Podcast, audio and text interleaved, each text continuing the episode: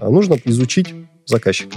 Изучить, как он будет пользоваться этим помещением, изучить его какие-то предпочтения. Когда заказчик знает, зачем он покупает цвет, почему он именно такой покупает, у него вопрос бюджета снимается автоматически. А все ли заказчики готовы так открываться? Жизнь заставляет все больше и больше открываться.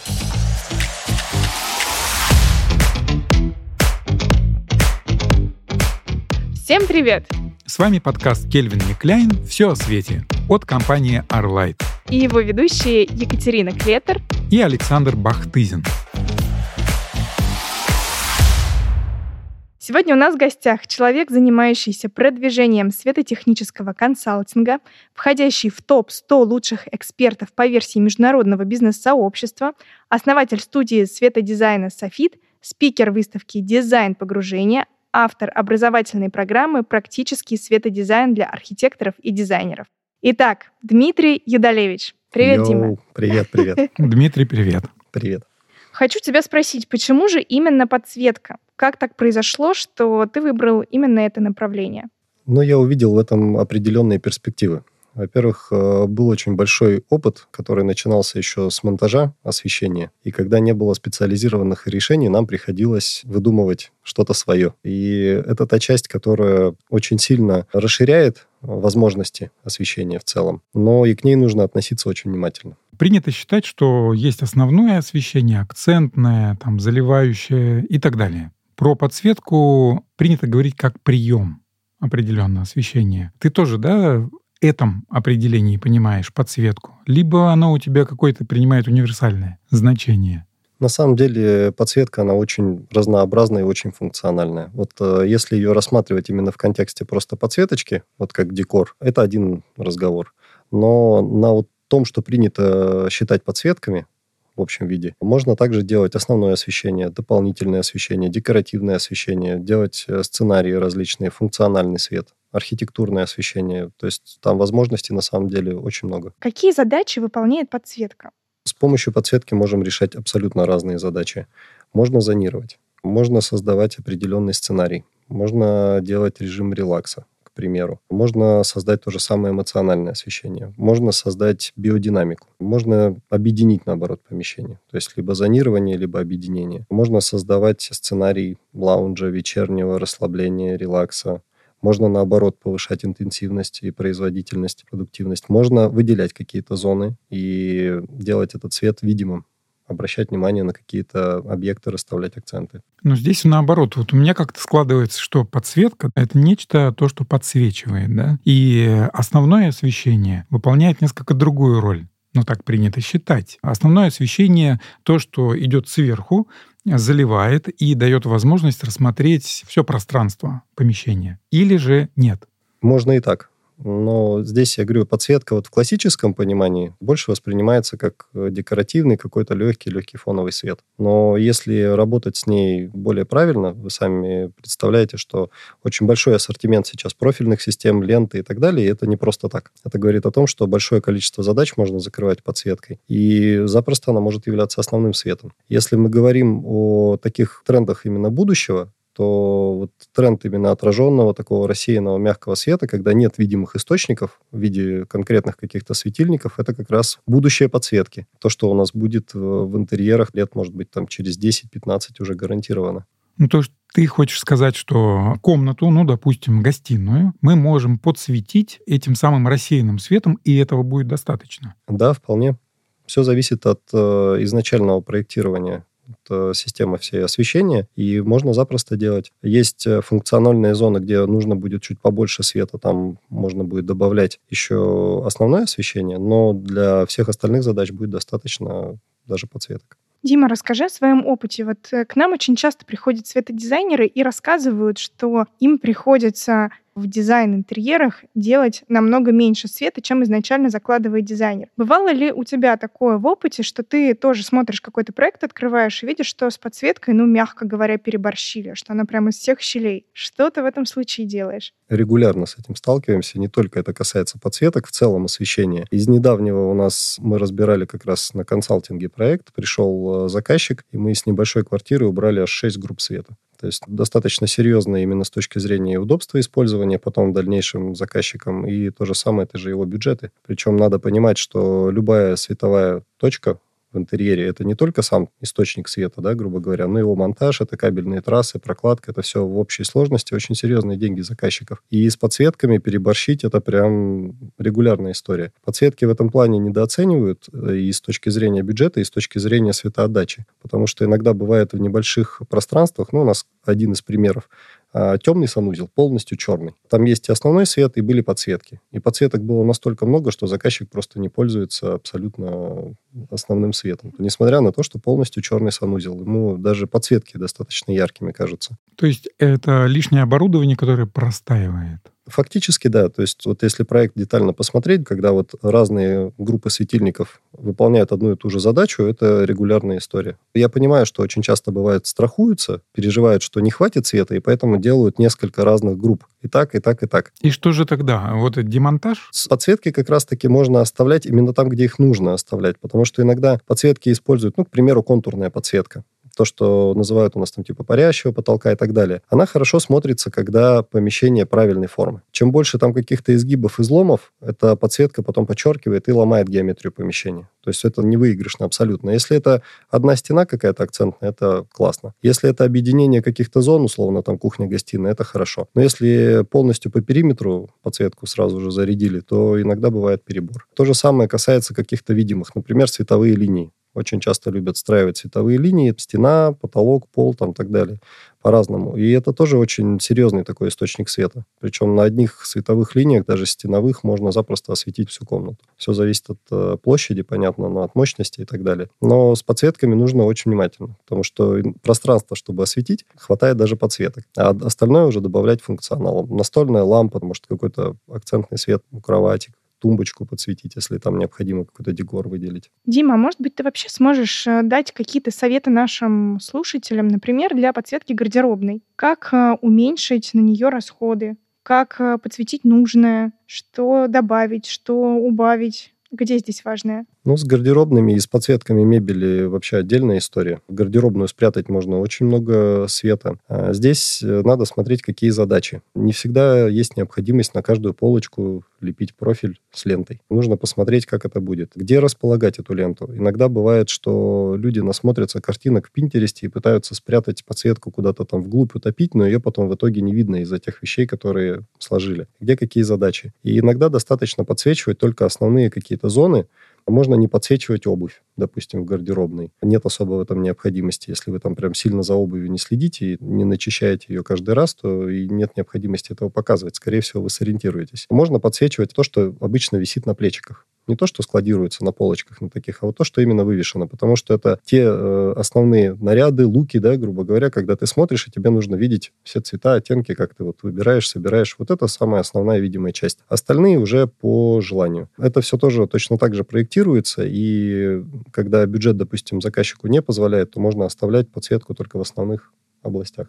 Ну, то есть э, нет универсальных решений да, для всех гардеробных, а есть всегда индивидуальные под конкретного человека. Да, потому что и гардеробные в основном под каждого конкретного человека проектируются, под их задачи, под то, как они живут, чем они пользуются, какие у них вещи, сумки, там, обувь, аксессуары и так далее. Поэтому здесь точно так же и гибко с подсветкой. Вообще все освещение, оно должно как-то соответствовать интерьеру в целом подсветки в том числе. То есть они не могут э, жить отдельно от интерьера какой-то жизнью. То есть просто вот э, захотелось нам подсветку, мы ее сделали. И весь свет, он должен каким-то образом взаимодействовать с интерьером, добавлять как-то акцентов, показывать его основные какие-то сильные стороны, зонировать, опять же, да, выделять какой-то функционал по зонам и так далее. И вот подсветки с этим тоже очень хорошо справляются.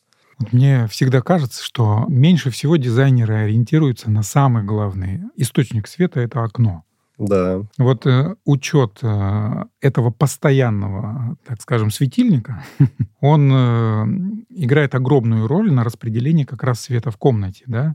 И, соответственно, нужно смотреть. Понятно, что когда мы подбираем подсветку, мы почему-то думаем о вечернем времени, да, или темных помещениях. А здесь несколько другая ситуация, если мы говорим про гостиные, про открытые какие-то помещения, а сейчас, допустим, в новых ЖК вообще витрины, света много естественного. И здесь, вот как раз, возвращаясь к теме основного освещения, я тоже очень критически отношусь к большим светильникам, люстрам, которые заполняют все пространство. Если тебе нужно посмотреть какую-то там часть интерьера, ты включаешь все.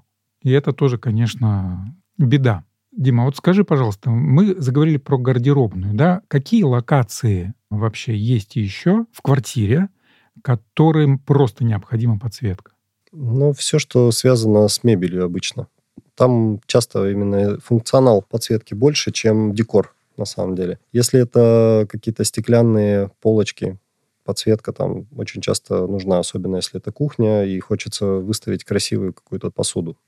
Отличное решение, причем это не только про декор, а это еще один из сценариев освещения. Это тоже фоновый свет, который, в общем-то, добавляет интересности конкретному помещению. Функциональная подсветка кухни обязательно.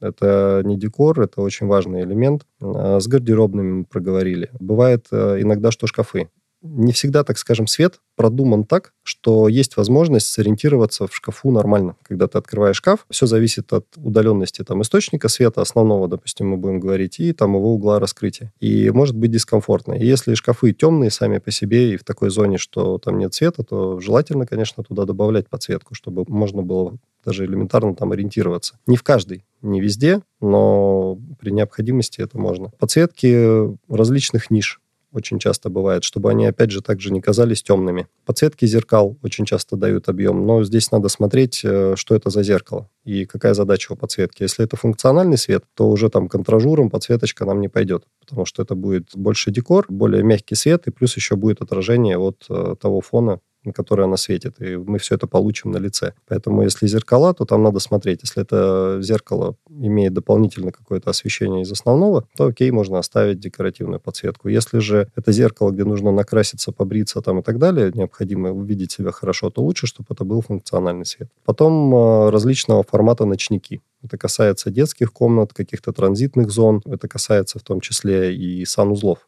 потому что гораздо удобнее и комфортнее зайти в санузел, если ты встал вдруг ночью или в темное время и включил не весь свет, а включил только подсветку. Причем тоже важный момент, э, нужно это делать, чтобы включалась подсветка отдельно снаружи не внутри искать где-то среди баночек, там возле раковины какой-то выключатель. Ну, это частая ошибка, так делают. А распределяют некоторые выключатели именно внутри санузлов, но там может быть только один выключатель, это функциональная подсветка зеркала. Все остальные выключатели, они должны быть снаружи, потому что заходить лучше уже освещенное помещение и не искать там, не шарахаться в темноте, пытаясь найти выключатель. Вот если углубляться в эту тему, то меня вот интересует, что ты думаешь по поводу датчиков, потому что сейчас очень много датчиков есть, которые работают вместе со светом, что мы либо там прикасаемся к какому-то месту и все загорается, или там реагирует на движение. Как часто ты используешь датчики в своей работе?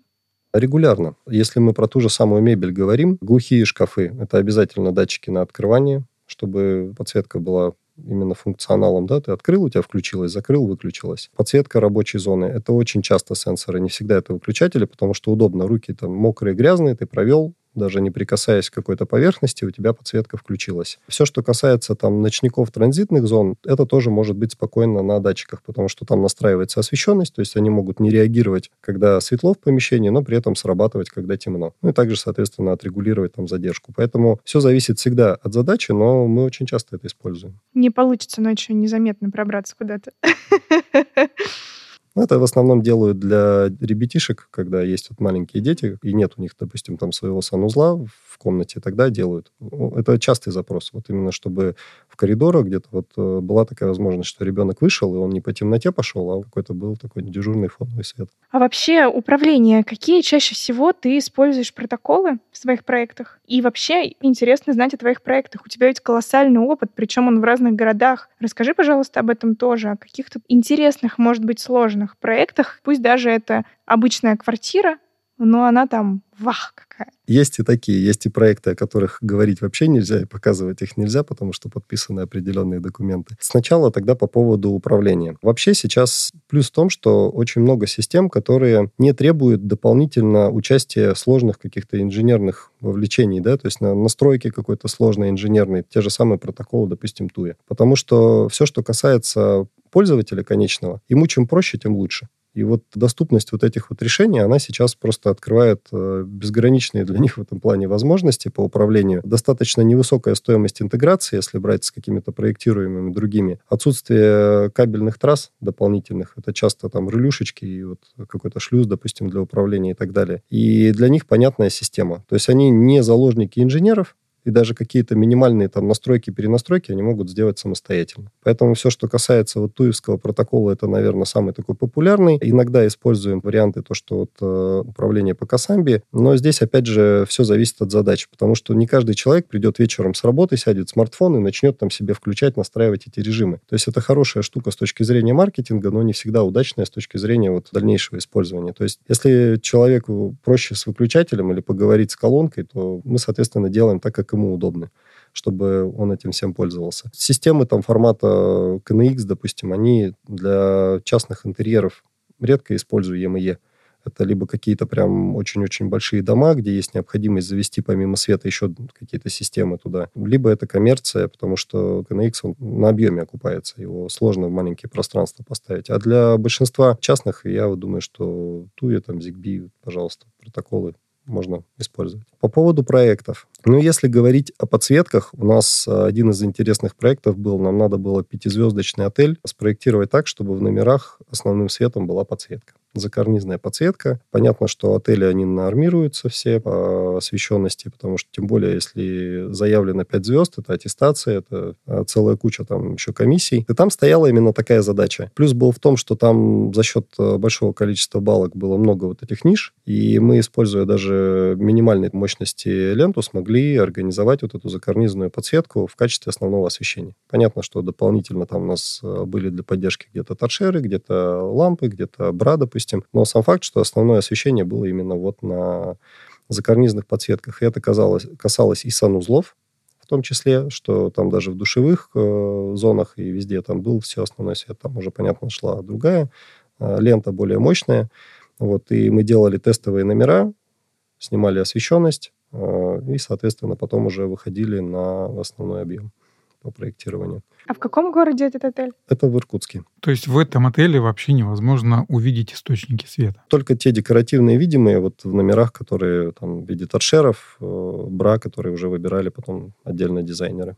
Это очень красиво. Надо планировать ехать Хочется, в Иркутск, да? да? Сразу попасть туда. А есть еще один интересный проект, он а, тоже в Иркутске, как мы а, провели с помощью подсветок оптимизацию. Это частный дом, Высота там потолков э, со вторым светом порядка там 6 метров. Гостиная зона как раз. И по проекту там были световые линии, которые переходили со стены на потолок.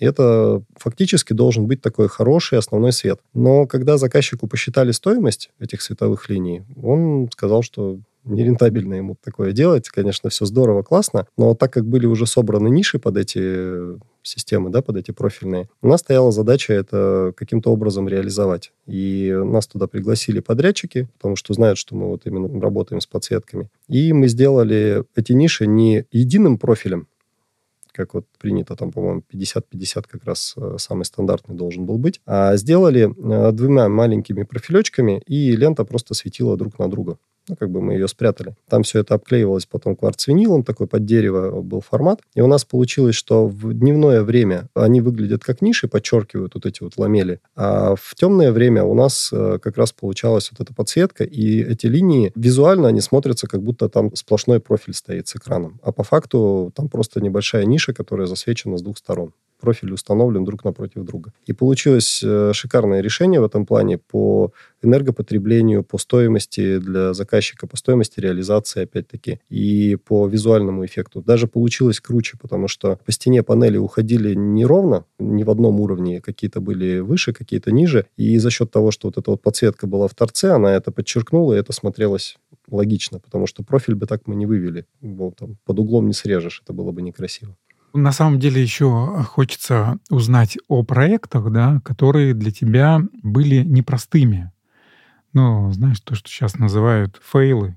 Чаще всего не по своей вине это происходит, да, поскольку э, коммуникация с заказчиком порой сложна. И здесь заказчик хочет одно, на выходе получается что-то, чем он не удовлетворен. Вот бывало ли такое?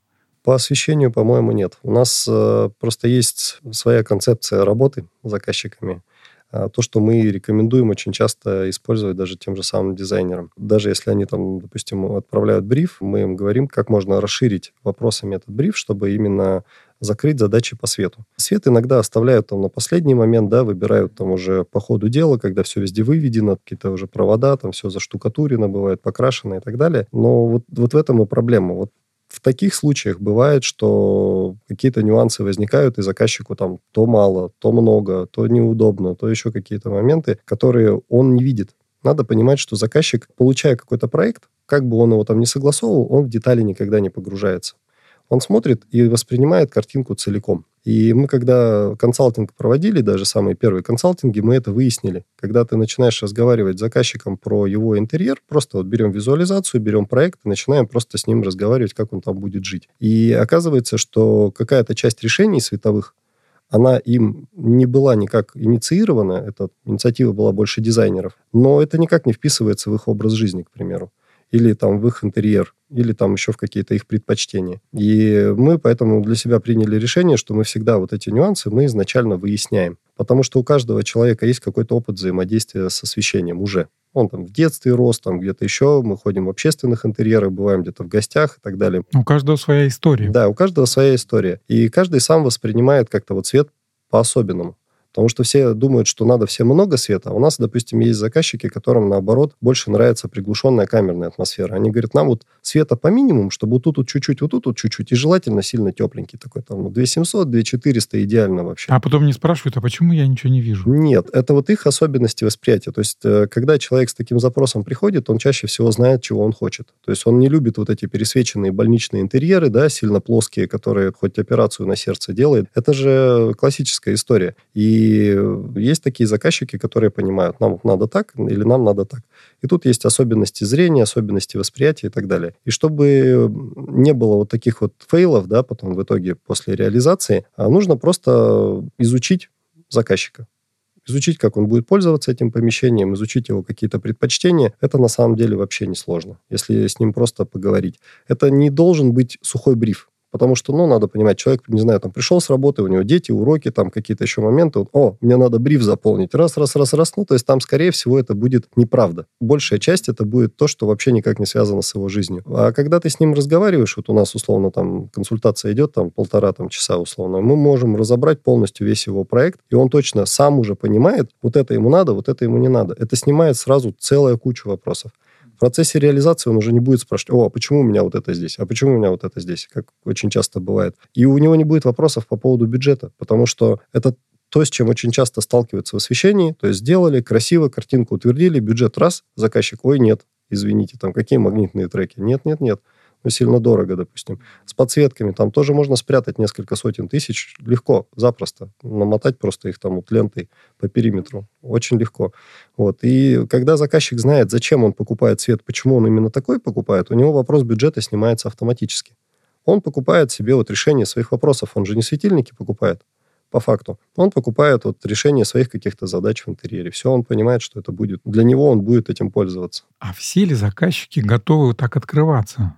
И тратить время на то, чтобы вот э, рассказывать про то, как они живут. Жизнь заставляет все больше и больше. Открываться. Да, открываться. Потому что, ну вот, э, если посмотреть всех наших коллег, светодизайнеров, я вот регулярно общаюсь там на мероприятиях, да, на том же самом там, Интерлайте, допустим, мы там раз в год видимся, обмениваемся. И у большинства светодизайнеров запросов-то больше от конечных заказчиков ни от дизайнеров, ни от архитекторов. Это заказчики, либо какие-то ответственные подрядчики, которых там тоже не сильно много, но они есть. И в основном всегда конечники приходят, потому что они иногда чувствуют интуитивно, что в проекте что-то не так, но не могут с этим разобраться. Кто-то, может быть, сталкивался уже с какими-то моментами, это вот э, к теме про опыт. Кто-то делает ремонт самостоятельно, то есть, может быть, у него уже не первый проект, ему нет необходимости там с дизайнером обсуждать, или у него там очень простая планировка, да, к примеру, но он хочет со светом проработать и так далее, и так далее. И вот э, очень часто как раз-таки обращаются сами заказчики. Это для них важно. Я не знаю, почему это упускают многие вот именно там архитекторы и дизайнеры, но для них это важно. Они понимают, что мы можем бегать сколько угодно, там, выбирать выкрасы, там, цвета, тона, оттенки, фактуры, текстиль, мебель и так далее. Днем, может быть, это будет выглядеть все нормально, адекватно, но только включится искусственный свет, и картинка там два варианта. Либо как-то нормально, да, либо вот рассыпется полностью, либо все это будет просто вот, ну, единый такой какой-то винегрет. Ты знаешь, я думаю, по какой-то причине происходит, потому что коммуникация с людьми — это вещь настолько специфическая, и не каждый архитектор-дизайнер имеет способности и желания вот этому уделять столько внимания. Поэтому им легче работать с выкрасами, легче с красотой, с молчащими предметами, да? Чем говорить с людьми. Да. И с ксерокопиями интерьеров с Пинтереста, да? То есть мы вот видим вот эти несовместимые с жизнью решения, которые потом просто они взятые откуда-то с картинки и абсолютно не соответствуют. Но с теми же самыми люстрами наша рекомендация, если потолки там меньше, чем 3,20, 3,5 метра, люстры там не нужны. То есть, может быть, что-то, какой-то вариант из накладного посмотреть адекватного.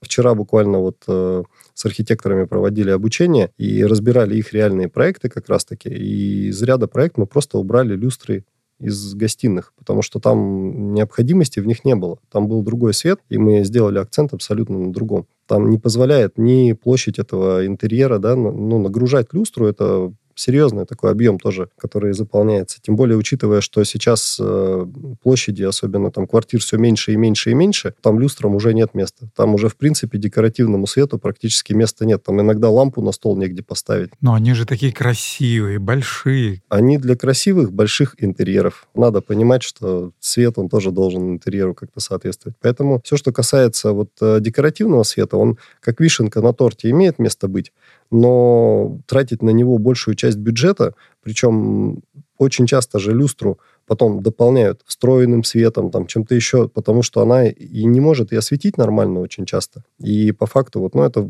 иногда даже выброшенные деньги. Ну и посмотреть ритм жизни людей. Сейчас семья вряд ли соберется перемывать хрустальную люстру, да, на выходных. Маловероятно. Да. Поэтому сейчас э, все-таки больше такие системы. Почему? Э, если понаблюдаете за производителями декоративного света, даже если мы берем вот э, европейского формата, почему многие ушли именно в функциональный, как мы говорим, там технический свет? Потому что это понятно, и это сейчас более актуально, чем декор.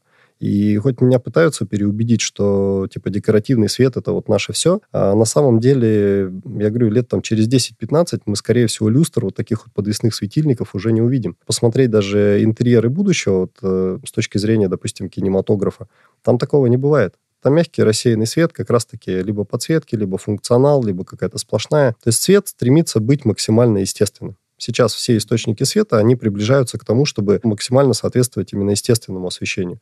Быть минимально заметными, с высокими индексами цветопередачи, да, вот чтобы как естественный свет был, и максимально комфортными, чтобы человек фактически их не видел никак. И вот в этом и есть э, тот тренд будущего, который будет у нас. К этому все идет. И ритм жизни людей, и пространство, которое строится, это все в одно складывается. Ты заранее ответил на наш э, главный последний вопрос о идеальном будущем, поэтому мы зададим тебе другие вопросы. Скажи, пожалуйста, вот э, особенно в больших городах очень популярная тенденция, что много людей арендуют квартиры, снимают. Но им, конечно, тоже хочется жить в каких-то более-менее современных таких вариантах, решениях. Какие ты можешь предложить э, варианты для подсветки именно в съемных квартирах, чтобы это было не сильно затратно? Со съемными квартирами, вообще в целом с арендной недвижимостью большая проблема вот с точки зрения света. Это правда. Потому что иногда непонятно, как там все это делается. Здесь очень простая история. Самый вот такой адекватный вариант – это закрыть все функциональные зоны, которые есть в этой квартире.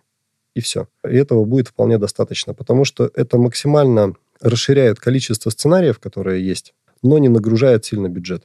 Потому что когда закрыта каждая функциональная зона, у тебя нет там лишних каких-то светильников или подсветок, и э, людям кажется, что можно взять дешевого, но побольше и осветить там полностью все, а иногда выходит, что это не надо. И тогда у человека, который будет жить в этой квартире, у него появляется вариативность. Он может включить несколько зон, и создать себе ту освещенность, которую нужно.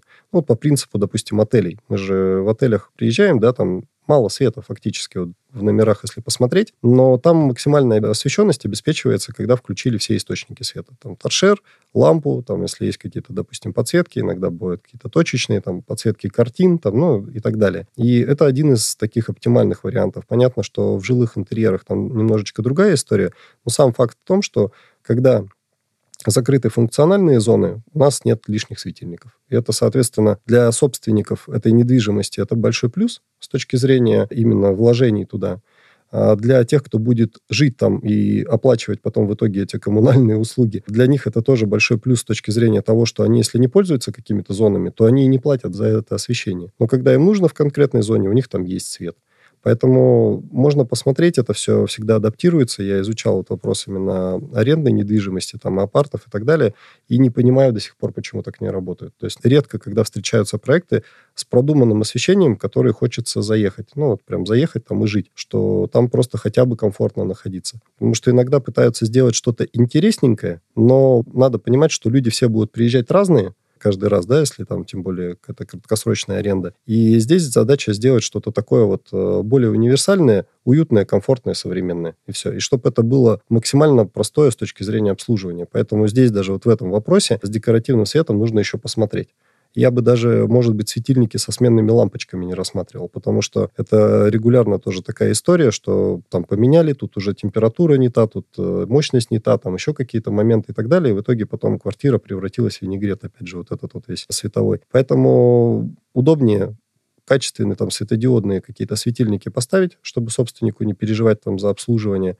и закрыть все основные функциональные зоны. Все. Ну, получается, в любом случае, первый шаг здесь, что нужно сесть и проанализировать, что, например, здесь я читаю, здесь я готовлю, здесь я там отдыхаю. Правильно? Посмотреть планировку. То есть на уровне планировочного решения можно запросто понять, какие там есть функциональные зоны. И посмотреть объем. То есть если это помещения небольшие, сами по себе, по площади, то там не должно быть большого количества групп, и, в принципе, источников света не должно быть большого количества. Ну, то есть интенсивность у них э, должна быть да, достаточная, чтобы осветить это помещение, но не обязательно там утыкивать весь потолок точечными светильниками, к примеру, или обтягивать все периметры подсветками. И в коммерческих с подсветками, тем более, нужно работать очень внимательно, только с точки зрения там какого-то вечернего, допустим, сценария. Там подсветка зоны ТВ, или вот, э, как мы говорили, там, допустим, ночники, или там кухня. Там не надо сильно разводить вот эти вот тоже, опять же, красоты, да, с точки зрения именно большого обилия подсветок. Там она должна быть вот зачем-то.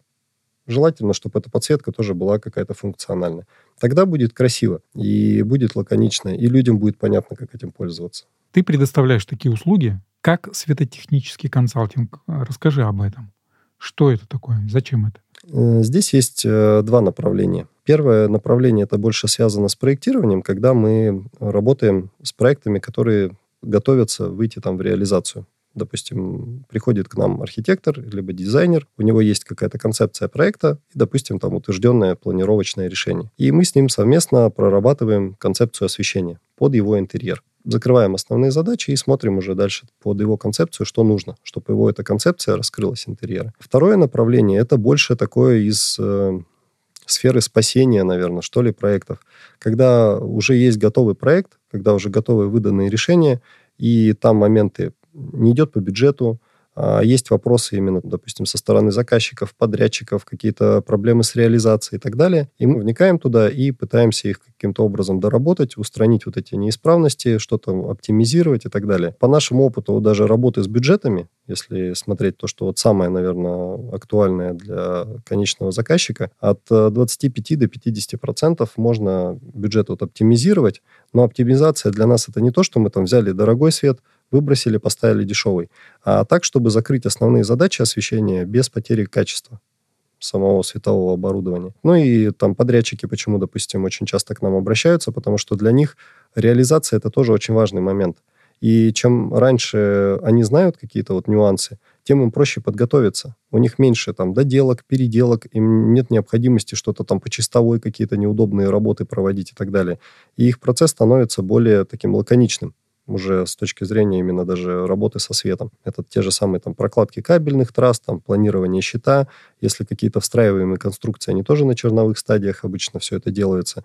И они знают, что у них выходят, допустим, на этот момент мастера, и у них есть уже то оборудование, которое им нужно встроить. Вот именно на этом, допустим, этапе. А не когда уже все готово, и там начинаются вот эти доделки, переделки. Это же тоже затяжка их сроков сдачи проекта и так далее. Ну вот когда говорят про оптимизацию, ты сам сказал, да, чаще всего подразумевают либо сокращение оборудования, да, затрат, либо более дешевое оборудование. Вы как чаще всего поступаете? Мы не сторонники более дешевого оборудования. То есть, если есть, допустим, э, в проекте те же самые популярные магнитные треки, которые очень часто забирают на себя достаточно большой бюджет, если они там к месту, мы стараемся их просто сохранить, переосмыслив их там наполнение, посмотрев под задачи там и так далее. Где-то, может быть, он уже вылазит там в другую зону, его можно немножко сократить, да, и сэкономить целую палку трека и так далее. То есть мы всегда смотрим общую концепцию именно этого интерьера, потому что просто так прийти, почиркать оборудование, да, там что-то повыбрасывать и так далее, те же самые дизайнеры, они очень часто переживают, что у них якобы концепция развалится из-за этого.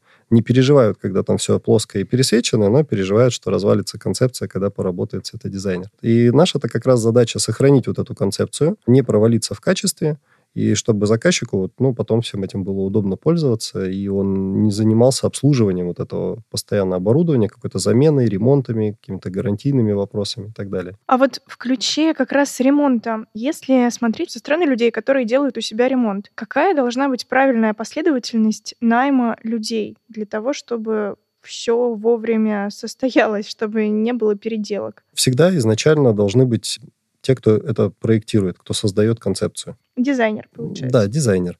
Вообще в идеале, даже вот мы с дизайнерами, когда общаемся, в идеале, когда светодизайнер, он уже на первых стадиях с дизайнером, да, как минимум в каких-то вопросах хотя бы консультативно, потому что мы вот ранее с вами обсуждали, что у заказчика есть определенные предпочтения, и свет — это такая очень важная составляющая интерьера, которую желательно знать сразу, создавая, разрабатывая эту концепцию. А дальше уже те, кто проектирует, создают концепцию, подключают определенных там технических специалистов. Это тоже нужный элемент, потому что ту же самую инженерку, ее нужно тоже продумать, да, и это не всегда может сделать дизайнер или архитектор. Есть люди, которые рассчитывают там приточно-вытяжные системы, да, вентиляции, а есть отдельно там электротехнические проекты, может быть, еще какие-то. Если особенно есть какое-то управление освещением, это тоже желательно, чтобы был нормальный под это инженерный расчет, чтобы потом не колдовать на конечных стадиях. И дальше уже под это подбираются те, кто будет это реализовывать. Примерно схема такая. Ну, то есть сначала светодизайнер и дизайнер готовят вместе проект. После этого начинается обсуждение того, какие здесь э, будут особенности в плане каких-то технических устройств, так? Да, инженерные системы все. Проект инженерии, он обязательно тоже должен быть вообще. На нем многие экономят, но когда доходит вопросы именно до обслуживания какого-то, там, ремонта, возможно, там, что-то еще, никто не знает, где что есть. Кто приглашает человека, который отвечает за инженерное обслуживание? Ну, чаще всего это либо есть э, инженеры в штате у нормальных там студий, архитекторов, дизайнеров, либо они обращаются к своим, допустим, проверенным подрядчикам, ну, то, что касается там систем тех же самых вентиляций. Вряд ли стандартный проектировщик, который сидит, э, занимается просто сборкой проектов там в автокаде, в архикаде, 3D Max визуализации, он понимает, как э, проектировать там систему приточно-вытяжной вентиляции или там какие-то обогревы, там, сантехнику и так далее. И привлекаются специалисты, которые именно из этой области желательно, которые не просто на чертежах это все знают, а которые свои проекты делали, реализовывали, и они знают, как это не только на бумажке, а именно как это в жизни. Они знают больше технических моментов, им достаточно будет просто посмотреть на проект, и они уже сразу скажут, вот это можем, вот это не можем, вот это так-то, вот это так-то. И вот эту инженерку, ее нужно тоже заранее все продумывать и желательно стыковать вместе. Потому что без проекта инженерии очень часто начинаются такие ситуации, когда Тебе нужно поставить, допустим, светильник встроенный, у тебя стоит, а у тебя там вентиляция. Ты не можешь туда врезаться. То есть тебе не хватает глубины просто поставить там светильник. Либо, допустим, наоборот, там идут трассы. Потому что электрики, они делают, как им удобно. Вентиляционщики делают, как им удобно. А потом в итоге свет, он уже финальный. Если ты там сдвинешь вентиляцию, условно говоря, за потолком там на 5-10 сантиметров, этого никто не заметит. Но если ты сдвинешь светильник в интерьере на 5-10 сантиметров, то это будет потом видно, будет это заметно и приходится там что-то доделывать, дорабатывать. Поэтому всю инженерку желательно собирать, объединять, чтобы она между собой вся дружила, все инженерные системы, и потом уже приступать к реализации. Дим, я знаю, что ты проводишь регулярно интересные мероприятия, обучение, в том числе для дизайнеров-архитекторов, да? Ты каким-то образом разбираешь проекты, кейсы? Да, мы делаем э, разборы дизайнерских проектов. А, у нас э, эта идея была уже давно, мы ее делали так немножечко точечно, и вот э, в прошлом году в Сочи решили возобновить. Нашли хорошую площадку и начали приглашать просто дизайнеров, чтобы они приходили со своими проектами. Задача была их вовлечь именно вот вопросы проектирования освещения, чтобы они на своих собственных проектах смогли что-то улучшить, доработать и так далее. И к нам приходили дизайнеры с, с проектами на разных абсолютно стадиях. Иногда просто вот была та самая стадия там планировочного решения, и мы с ними а, разрабатывали варианты, что можно сделать под этот интерьер. Иногда уже был готовый проект, и мы смотрели, что можно доработать, улучшить, где какие ошибки там устранить и так далее. То есть они приносили свои проекты? Да, приносили свои проекты. Это самое удобное, на мой взгляд, потому что они максимально вовлечены. Потому что если разбирать абстрактные проекты, не факт, что у них это есть. Да, есть какие-то общие вопросы, которые у всех, но у них нет максимальной вовлеченности, и они потом не знают, что с этим сделать. Это вот как с концертом певца, да, мы спели, разошлись, как бы, да, ну, а что дальше с этим делать, непонятно. А когда они здесь же прям в моменте разбираются со своим проектом, они видят, какие ошибки они там, допустим, допускают, что можно еще доработать, как можно улучшить, как раскрыть свой интерьер, они уходят с конкретной пользой, кто-то приходил уже со стадии какой-то начальной реализации проекта и так далее, и они уже тут же сразу же начинали вносить какие-то определенные корректировки, успевать вот это все доделать, э, ну и сделать как-то там правильно, грамотно. Поэтому разборы максимально вот для них такой удобный формат, но, честно скажу, дизайнеры боятся. Боятся приходить? Боятся прийти и получить обратную связь. Потому что иногда чувствуется вот это вот напряжение, когда люди приходят и вот прям думают, что их сейчас вот прям разнесут. Но это, наверное, публичный момент. Вы, наверное, не индивидуально это обсуждаете? Мы разборы делаем специально в маленьких группах, чтобы, во-первых, это было комфортно, во-вторых, чтобы пока вот идет разбор, допустим, там предыдущего дизайнера, этот дизайнер не заскучал, не уснул. То есть у нас там тоже в среднем было порядка там двух, там трех часов максимум мы вот э, делали на разбор. И у нас группы были относительно небольшие, там 3-5 человек. И, соответственно, во-первых, они смотрят коллег других, им уже проще, что они не единственные такие, что можно какие-то вопросы разобрать. Они видят э, даже потом по примерам коллег свои какие-то, вспоминают, что у них тоже там что-то было. Где-то задают вопросы. То есть, ну, со временем они просто вовлекаются. И у нас были дизайнеры, которые приходили по два раза даже на разборы и так далее с разными проектами. Потому что они поняли, что им действительно это нужно, нужно разобраться. И вот э, мы всегда с уважением относимся к дизайнерам, которые, несмотря на вот эти вот свои там страхи, какие-то, может быть, сомнения, может быть, кто-то там прям сильно звездатый и думает, что у него и так все хорошо. Когда они приходят и советуют со специалистами. Одному специалисту посоветоваться с другим – это нормально. Это вполне себе адекватно, потому что по нашему опыту самые крутые проекты мы делали именно в связке с дизайнерами. Потому что светодизайнер, он видит по-своему – а у дизайнера есть другое там пространственное мышление. И вот когда вот это вот э, вместе объединяется, получаются самые крутые проекты, которые там печатаются потом в журналах, становятся каким-то вот достоянием, на которое все потом смотрят, каким-то эталоном. А отдельно иногда бывает, что дизайнеры что-то не дорабатывают, что-то светодизайнеры не дорабатывают, потому что они не могут повлиять на всю концепцию, допустим, проекта, да, разрабатывая только свет. Поэтому мы вот э, через разборы пытаемся донести основную мысль до дизайнеров, что можно обращаться к профессионалам, не нужно пытаться иногда э, выдумывать что-то или пытаться разобраться самому. Да, они могут э, там изучить диалюкс, но диалюкс не сделает тебя светодизайнером. Так же, как там Архикат, Автокад, там 3D Max не сделает тебя обычным дизайнером, да? Но не получится. Э, здесь только опыт, здесь только вот именно обмен опытом, здесь реализация проектов. А как часто проводишь такие мероприятия? Ну, сейчас пока не провожу временно. Сейчас больше именно корпоративное обучение, когда студии, вот, где есть определенный свой штат архитекторов, дизайнеров, приглашают, и мы с ними разбираем их проекты и даем им определенную теоретическую базу, с чем им можно работать. Разбираем какие-то кейсы, а, у них всегда очень много вопросов, просто которые уже вот накоплены их опытом. Разбираем их самые основные вопросы и закрываем их вот эти слабые места, их боли, их проблемы. Дима, а какие планы вот в этом ключе по развитию ближайшему? Может быть, вот такие разборы с кем-то уже намечены, планируются? Да, планируются у нас разборы. Мы сейчас э, разрабатываем как раз площадку с Starlight для того, чтобы проводить на их площадке разборы. И будет еще серия обучающих вебинаров, которые как раз э, будут закрывать основные вопросы часто задаваемые, так скажем, дизайнерами, которые им помогут сориентироваться в целом в вопросах освещения.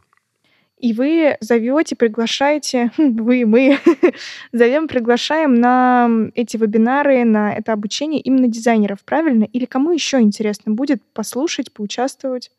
На самом деле все, кто так или иначе связаны с освещением, всем будет это интересно, потому что мы обратную связь собираем. Есть, в принципе, и у поставщиков, кто готов развиваться, им интересно послушать. Есть там у коллег-проектировщиков, там светодизайнеров, допустим, там светотехников. Есть даже у подрядчиков, которые так или иначе работают с освещением, как-то связаны. Потолочники 100%, потому что они сейчас очень сильно взаимодействуют со светом.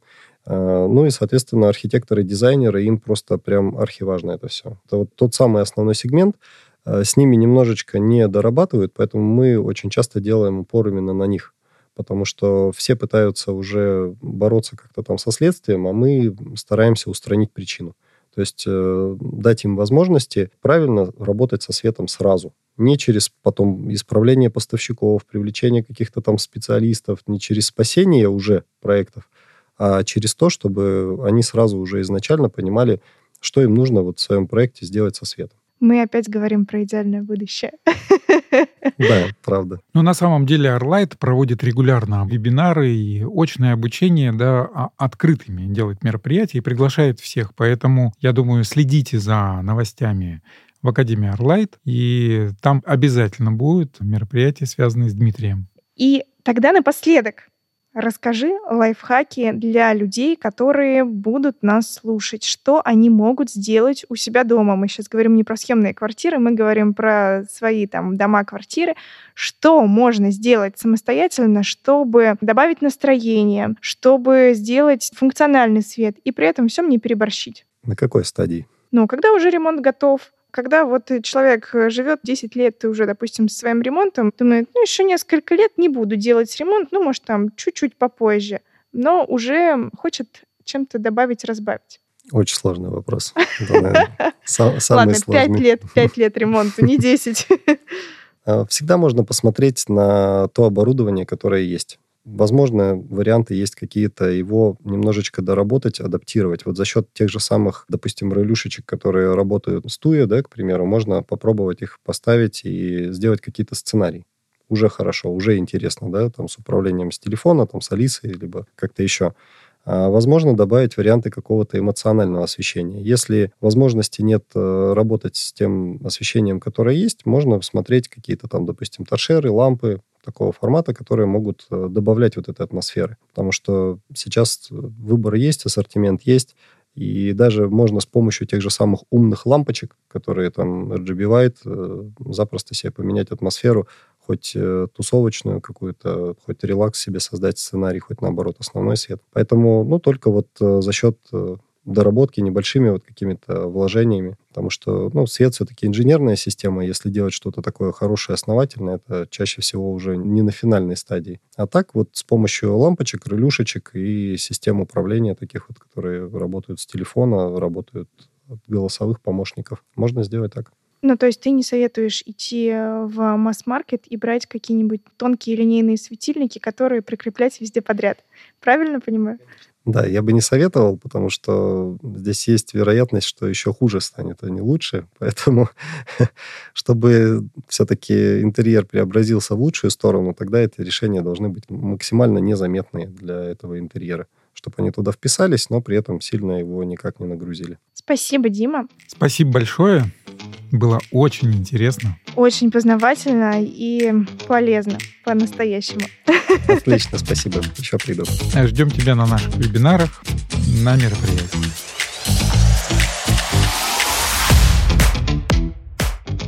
Наш подкаст подошел к концу.